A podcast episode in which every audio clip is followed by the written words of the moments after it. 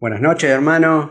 Bienvenidos a todos aquellos que se están conectando. Esto es Vivir por Fe. Mi nombre es Ángel y vamos a retomar un poco la enseñanza de René del jueves pasado entre el combate y la guerra de David y Goliat. Una vez, hace poco, estaba en una situación muy difícil y no la podía resolver con mis fuerzas. Entonces acudí en la oración a Dios, pidiendo su ayuda. Sentí la presencia de Dios y por, y por medio de muchos versículos, palabras, Él me confirma que estaba conmigo y que todo iba a salir bien. Y así fue. Dios estuvo conmigo y salí victorioso en esa situación. Pero resulta que en ese andar, eh, eh, en la espera de esa victoria, en mi mente había un conflicto. En mi interior, en mi mente, en este caso en la mente, había un conflicto. Había una batalla espiritual librándose en mi mente, entre la palabra de Dios y mi mente. Mi mente que le costaba creer lo que Dios ya estaba haciendo por medio de su palabra, por medio de las confirmaciones de su palabra y del Espíritu Santo, pero mi mente se rehusaba a creer. Le costaba tomar esa palabra, esa promesa y caminar en victoria. Costaba mantenerme en una actitud de victoria, en una postura de que ya está hecho, ya está la victoria, en una actitud de fe. ¿Por qué? Porque en mi mente había batalla. Mi mente contradecía lo que la palabra de Dios ya estaba escrito y ya estaba hecho. Entonces el Espíritu Santo claramente me muestra que también nuestra mente debe ser renovada. ¿eh? Podemos tener la unción, podemos tener la presencia de Dios, podemos tener, podemos tener todas las promesas de Dios, pero si mi mente no está renovada, si mi mente no está coordinando con el poder del Espíritu Santo, con el poder de la palabra de Dios, voy a tener una victoria a media. ¿eh? Voy a estar eh, con fracasos y triunfos, pero no voy a tener esa victoria completa. Esto es una gran revelación que tuve hace muy poco. Gracias a esta prédica de René que me lo confirma eh, claramente, el Espíritu Santo me confirma claramente dónde estaba el problema. El problema estaba en que no tenía renovada la mente. ¿eh? Muy importante, renovar la mente, creer en el Evangelio y renovar la mente. Por eso Jesús dijo, eh, arrepiéntanse y cambien su manera de pensar, porque el reino de los cielos se ha acercado. Yo creo que David, cuando fue ungido por Samuel, por el profeta Samuel, cuando recibe el Espíritu Santo, David fue espontáneamente renovada y cambiada su mente. ¿eh? Eh, David tenía la mente, como diría, la mente, una mente positiva, una mente fuerte, una mente que sí se puede. ¿Por qué? Porque el Espíritu Santo estuvo sobre él por medio de la, de la unción. ¿Entiende? Entonces, eh, eh, fíjense que Saúl y todo el ejército del pueblo de Israel estaba aterrorizado delante de, eh, del pueblo enemigo, ¿no? Pero David estaba muy animado, David estaba con mucha fuerza, David estaba seguro con Dios.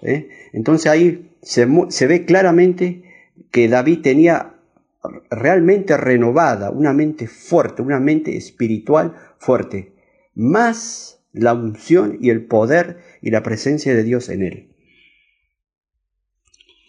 Mirá lo que dice en Romanos capítulo 12, versículo 2. No sigan la corriente del mundo en que vivimos, más bien transfórmense por la renovación de su mente Así sabrán ver cuál es la voluntad de Dios, lo que es bueno, lo que le agrada, lo que es perfecto.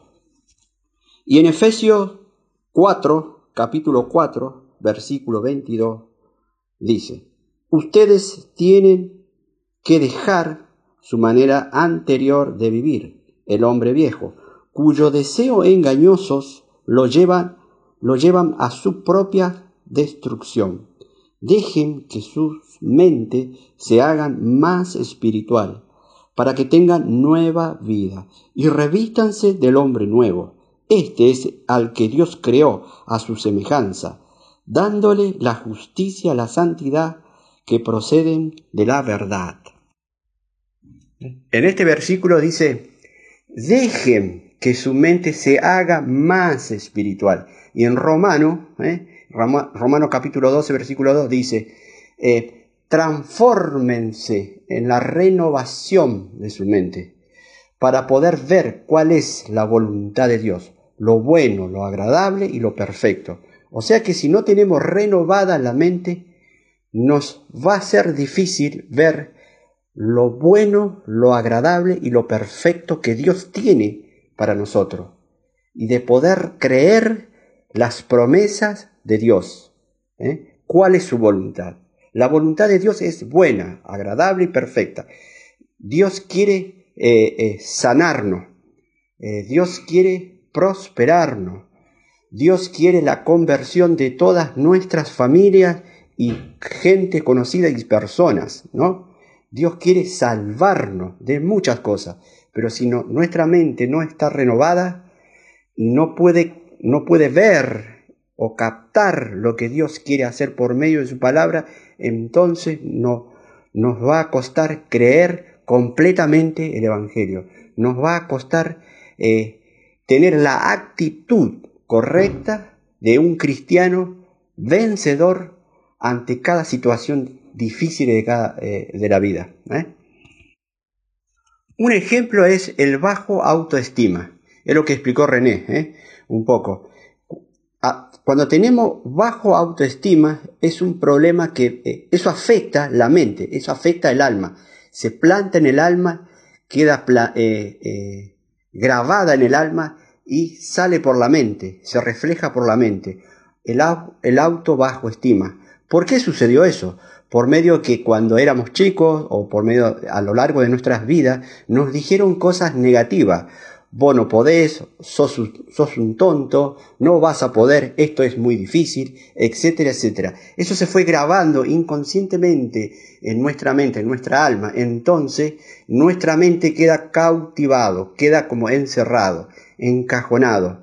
Y en ese momento limitamos a Dios. Cuando Dios dice, todo lo puedo en Cristo que me fortalece, mi mente dice, yo no puedo, porque claro, me hablaron tantas veces que yo no podía, que eres un tonto, que no podés, que eso, esto es imposible, entonces la mente queda como eh, cautivado y se llena de fortaleza y no puede ver lo correcto de Dios.